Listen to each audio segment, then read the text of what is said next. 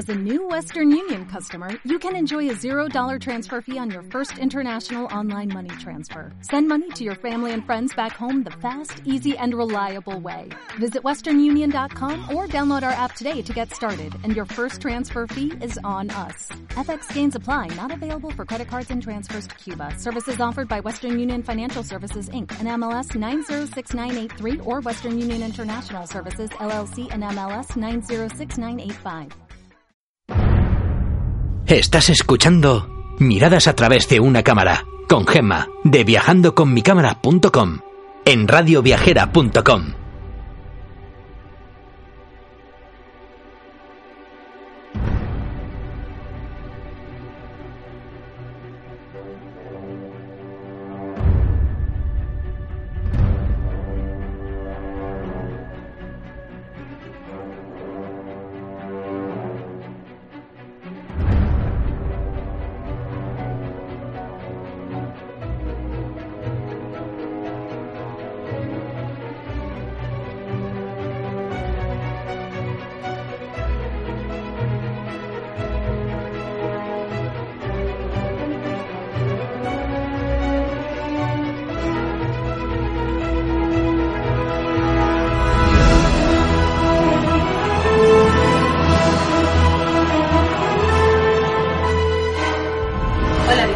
Aquí comienza un nuevo programa de radioviajera.com dedicado a acercaros a esos lugares del mundo donde podréis conseguir bonitas fotografías.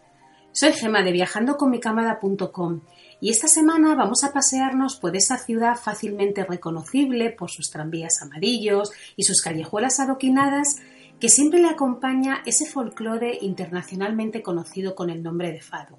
Lisboa, que camina entre el ímpetu de lo nuevo y la melancolía de los viejos tiempos, porta un movimiento rítmico en sus embarcaciones con ese perfil recortado de casitas de encuadre perfecto, tanto en color como en armonía, que desde luego le dotan de realidad y ficción al mismo tiempo.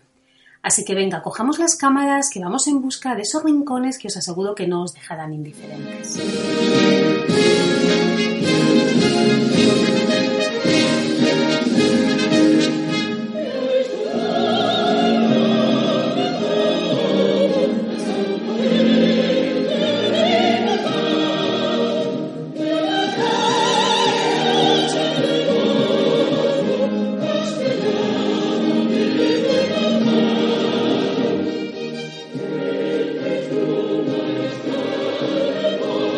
Vamos a visitar la ciudad recorriendo algunos de sus principales barrios, así que vamos a empezar por unos que son muy famosos, que son los barrios de Alfama, Castelo y Grazza. Alfama, que en árabe significa fuente de aguas buenas, es también el mejor barrio para fotografiar rincones, callejones, callejuelas llenos de vida. A mí, por ejemplo, unas fotos que me encantan son las que se hacen de la ropa colgada en las ventanas, de los corrillos de las mujeres cuando vienen del mercado de ladra. Para mí también no hay que perderse eh, las vistas que hay que miran al Tajo desde sus miradores. A lo largo de todo nuestro paseo vamos a ver varios miradores, pero yo de esta zona destacaría el mirador del barrio, que es el más bajo, que se llama Puerta del Sol, donde sus puestas de sol son realmente increíbles. También me gusta mucho el mirador de Grazza, que está a la altura del castillo, ya pertenece a ese barrio. Y luego también hay un pequeñito romántico mirador que se llama Mirador de Lisboa, donde también vais a poder conseguir unas bonitas fotografías. El castillo de San Jorge está estratégicamente situado en la más alta colina de la ciudad. Es una fortaleza árabe de mediados del siglo XI y no hay que perderse las vistas que se obtienen entre almenas y patios fortificados. Es muy recomendable también el espectáculo que se ofrece en la Torre de Ulises, ya que una cámara oscura ofrece una perspectiva de 360 grados de la ciudad. Vais a poder ver que estos barrios están llenos de museos y bueno, pues es verdad que hay muchos, pero yo os voy a destacar los dos o tres que quizá más me gusten, ¿no? Me encanta el Museo del Fado porque creo que es muy interesante eh, a, nivel, por supuesto, cultural de, del país. A mí no es una música que me apasione, pero bueno, un ratito está bien y su historia es bastante interesante. Luego también está el Museo del Teatro Romano, que se, no lleva muchos años y también es interesante. Y luego hay uno que me gusta mucho, que es el de Aljuve, que está construido en la antigua prisión de la ciudad durante la dictadura salazista y entonces está dedicado a la lucha por la democracia y la libertad, con lo cual es un, es un museo muy interesante desde el punto de vista histórico. En este barrio también vais a poder encontrar el Panteón Nacional, que es, desde luego lo vais a reconocer muy muy fácilmente porque tiene una gran cúpula barroca que rinde homenaje a los héroes del país, aunque al principio fue concebido como una iglesia. Tiene un mirador en la cuarta planta desde donde se obtienen bonitas fotografías, así que no dejéis de subir. Y también cerca de este lugar podéis ver la catedral, que es uno de los iconos de la ciudad. Fue restaurada en 1930 y levantada sobre una mezquita y posee un espectacular claustro gótico con antiguas ruinas que se remontan a más de 2.000 años. Un buen lugar también para hacer bonitas fotografías y si estáis un poco cansados, pues bueno, pues está fenomenal, es el Jardín de Grazza. Fue construido hace unos pocos años y actualmente creo que es el segundo parque más grande de la ciudad. Aquí hay una cosa que a mí me gusta mucho, que son las fotografías no solamente de la ciudad, sino también del castillo.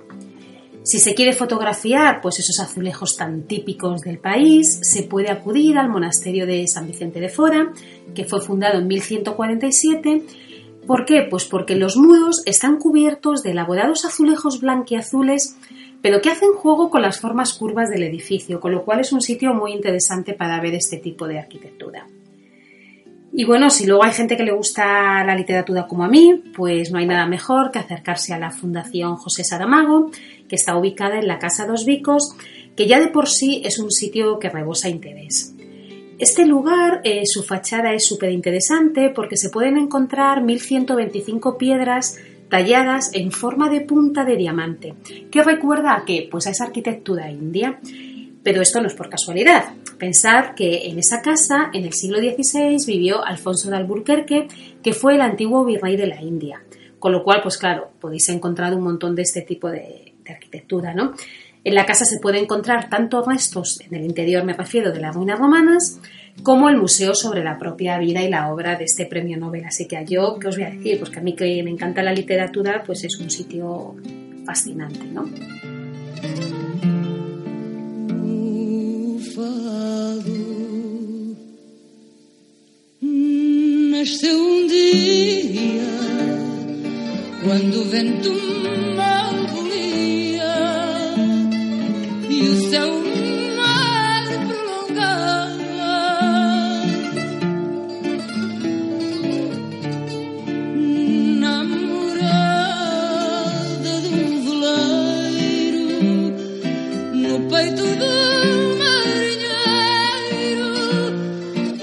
Estando triste.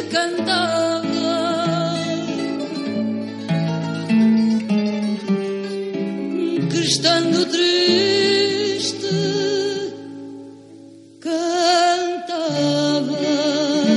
Como ya hemos dicho antes, el terremoto de 1755 destrozó la ciudad de tal manera que el barrio, por ejemplo, de Baixa fue con- reconstruido como una cuadrícula de calles proyecto del Marqués de Pombal. Este barrio está formado por grandes avenidas, bonitas fuentes y plazas, destacando por supuestísimo la gran Plaza del Comercio, con soportales del siglo XVIII, fachadas de color amarillo y mosaicos de adoquines. ¿Quién no ha visto esta foto? Bueno, pues es, increíble, ¿no? Este espacio fue mercado de pescadores, plaza de toros, aparcamientos, pero hoy en día realmente es una plaza de gran belleza, yo diría que de las más bonitas que hay en Europa. En el centro encontramos la estatua de Don José y sin duda lo más fotografiado es el arco de la calle Augusta, levantado como símbolo de la reconstrucción de la ciudad. Antiguamente no se podía acceder a él, pero ahora ya sí que se puede subir. Y qué deciros, que no os lo perdáis, porque hay unas fotos increíbles, así que no dejéis de subir porque es un balcón con una panorámica de 360 grados, bueno, realmente espectacular.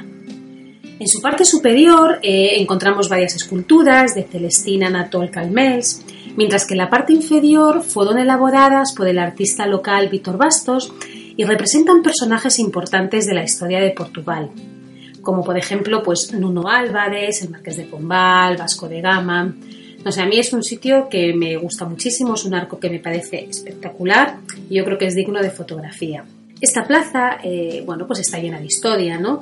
Se pueden ver de una forma unitaria y muy amena en el Lisboa History Center, que es una especie de gigantesco libro interactivo donde se puede ver la historia de la ciudad. A mí me, gustó mucho verlo, antiguamente esto no existía, pero ahora lleva unos años y la verdad es que está, está bastante interesante. Y si eres amante de la literatura, pues ya sabéis, no podéis dejar de entrar al café más antiguo de la ciudad, que se llama Martino de Arcada, para ver el lugar donde pasaba muchas, muchas horas el gran escritor portugués Fernando Pessoa. Bueno, otro de los lugares para realizar bonitas tomas de la ciudad en, estos barrios es el elevador de Santa Justa, que es una plataforma de hierro forjado realizado por Raúl Mesnier y fue construido en 1902 y activado con una máquina de vapor hasta 1907. A mí la verdad es que, mm, bueno, no es que me gusta fotografiarlo, pero subir en él, la verdad es que prefiero subir andando al monasterio que luego veremos, al convento, porque se accede también andando. Eh, aunque en esta zona también hay muchos museos, yo de aquí solamente os voy a destacar uno, pero sí que os digo que es imprescindible, ¿vale? En una visita a Lisboa, que es el Museo Nacional del Azulejo ya que si hay un museo en Lisboa típicamente portugués, bueno, pues desde luego sería este, ¿no? Se exponen azulejos que datan de todas las épocas, que se configuran en una exposición increíble porque recorren la historia de la ciudad a través de su manifestación artística.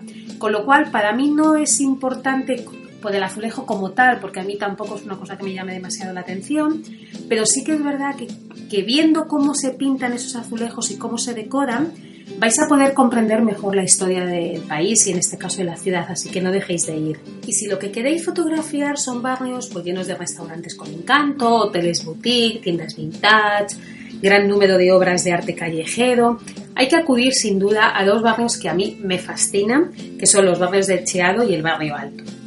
Domina el barrio el convento del Carmo, al que se puede acceder por el ya comentado anteriormente elevador de Santa Justa, o dando un bonito paseo calle arriba desde la plaza de Rocío. A mí, yo desde luego me gusta mucho más ese, pero bueno, esto es la elección.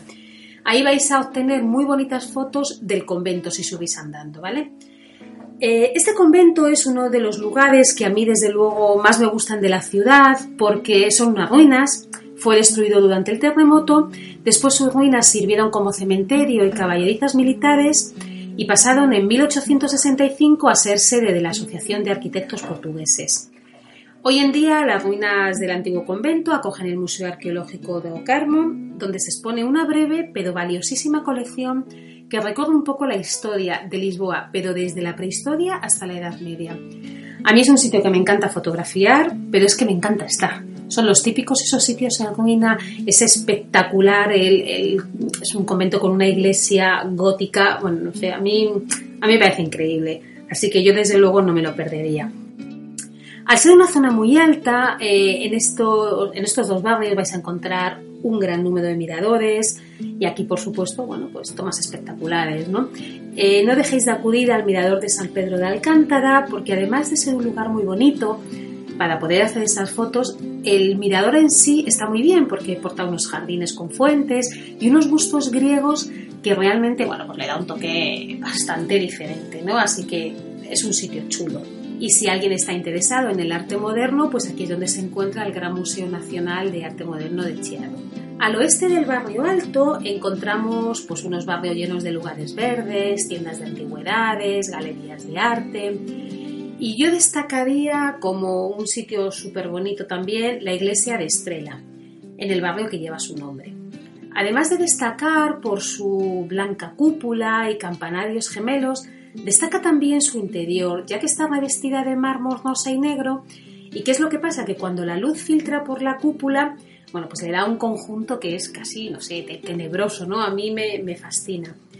De esta zona también me gusta mucho ir al mercado de Campo de Urique. Este mercado eh, es un mercado reconvertido en espacio de restauración del estilo del que hay, bueno, el que es más conocido, ¿no? que es el mercado de la Ribeira, pero este es mucho menos frecuentado por turistas, ¿vale? Con lo cual es toda una experiencia para comer porque la comida es realmente exquisita, los precios son fantásticos y si queréis realizar buenas fotografías de platos de comida, de platos con mucho gusto, acudid aquí porque os va a gustar. Para quienes les guste el tema de las marionetas, este es un precioso sitio para ir porque está el Museo de las Marionetas. Aquí vais a encontrar marionetas de todas partes, ¿vale? Desde las maravillosísimas de Nápoles hasta las que vienen de Oriente. Yo qué os voy a decir, pues que a mí de las marionetas de Myanmar o las marionetas de India me gustan mucho y allí es un sitio muy bonito porque está situado dentro del convento de las Bernardas del siglo XVII. Entonces es un sitio muy entrañable, con mucha marioneta y, todas hechas con mucho gusto. Así que si os sobra tiempo y tal, bueno, pues es un buen sitio para estar. Y que no se me olvide que hablando de países asiáticos, cerca del puente del, 25 de abril hay un museo que se llama el Museo de Oriente. Está en un viejo almacén y ahí se muestran todos los vínculos existentes entre Portugal y este continente.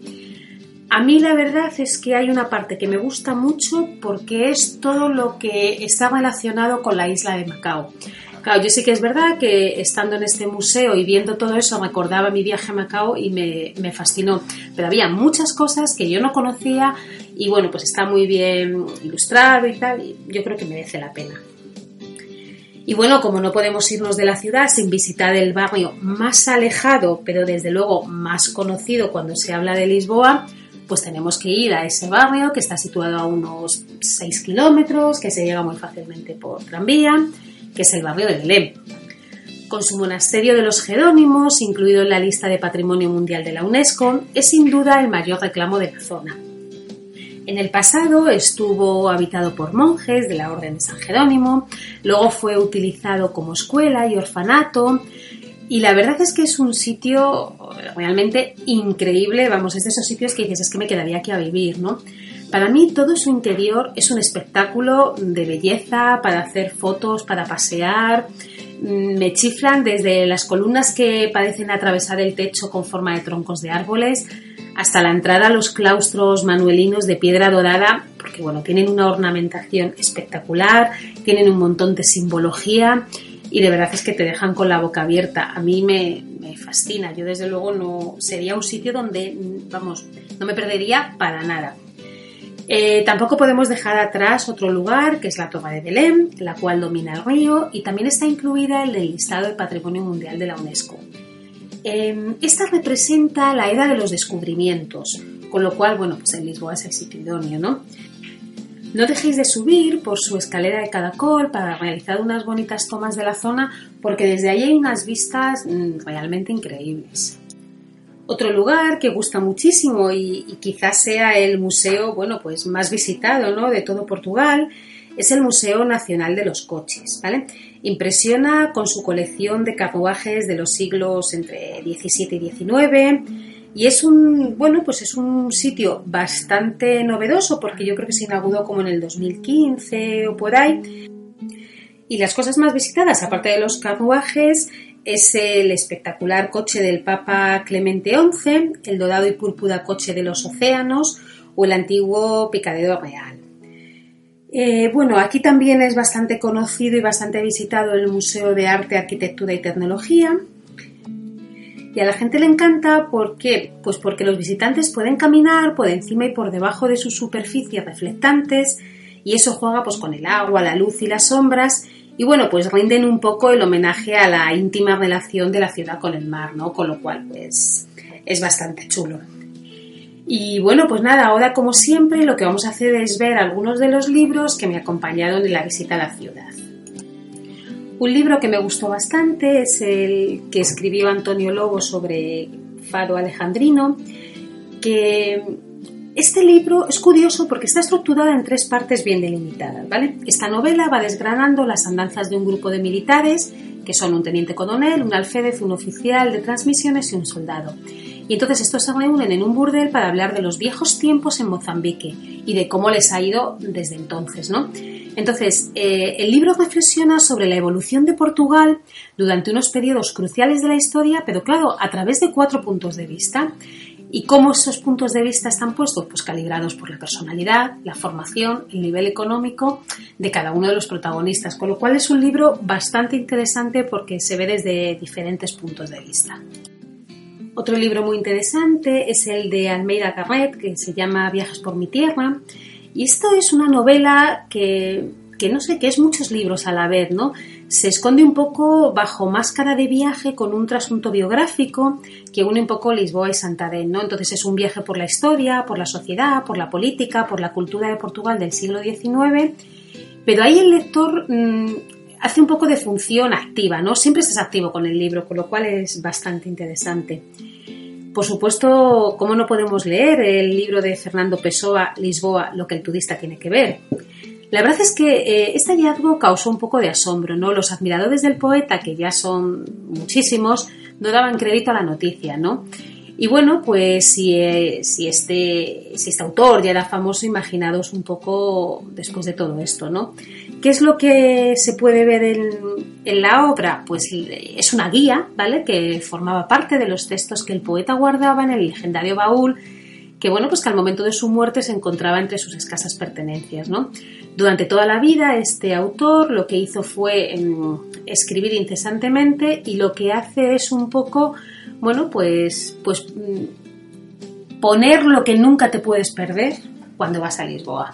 Con lo cual, bueno, pues está bastante interesante. No penséis que es una guía de la Lonely Planet, pero bueno, está bien. Por supuesto, no podemos dejar de leer a nuestro Nobel José Saramago, su viaje a Portugal. A mí la verdad es que este libro me gusta porque, bueno, me, ayuda un poco a, conocer y a comprender, ¿no? Eh, cómo es el país, cómo es su paisaje, su cultura, el pueblo. Entonces, a mí es un libro que me, me parece digno de leer si vais a visitar no Lisboa, sino Portugal en sí, ¿no? Libros, pues ya sabéis, hay muchísimos más, ¿no? A mí también me gustó bastante del mismo autor Memorial del Convento, también me gustó el de Historia del Cerco de Lisboa, que ese es un poco, pues una novela de amor, pero sí que es verdad que siempre te lo pone desde el punto de vista cultural, ideológico, político, y la verdad es que aprendes un montón. Y bueno, viajeros, espero que os haya gustado nuestro pequeñísimo y rapidísimo recorrido por esta bonita y a veces la gente dice decadente ciudad. Yo os animo a escucharnos en radioviajera.com y a bajar los podcasts a través de las diferentes plataformas y si queréis ver alguna de las fotitos que hemos comentado o tenéis alguna duda o pregunta, podéis visitar mi blog viajandoconmicámara.com donde estaré encantada de compartir con vosotros cualquier información que necesitéis.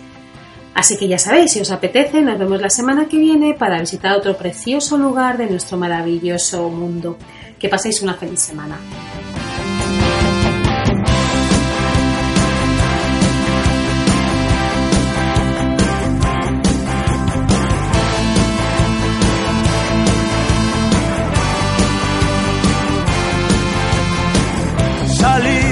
Sentir el viento, ser el único dueño del tiempo, gastarlo sin temor, sabiendo que muerto seguro estaría peor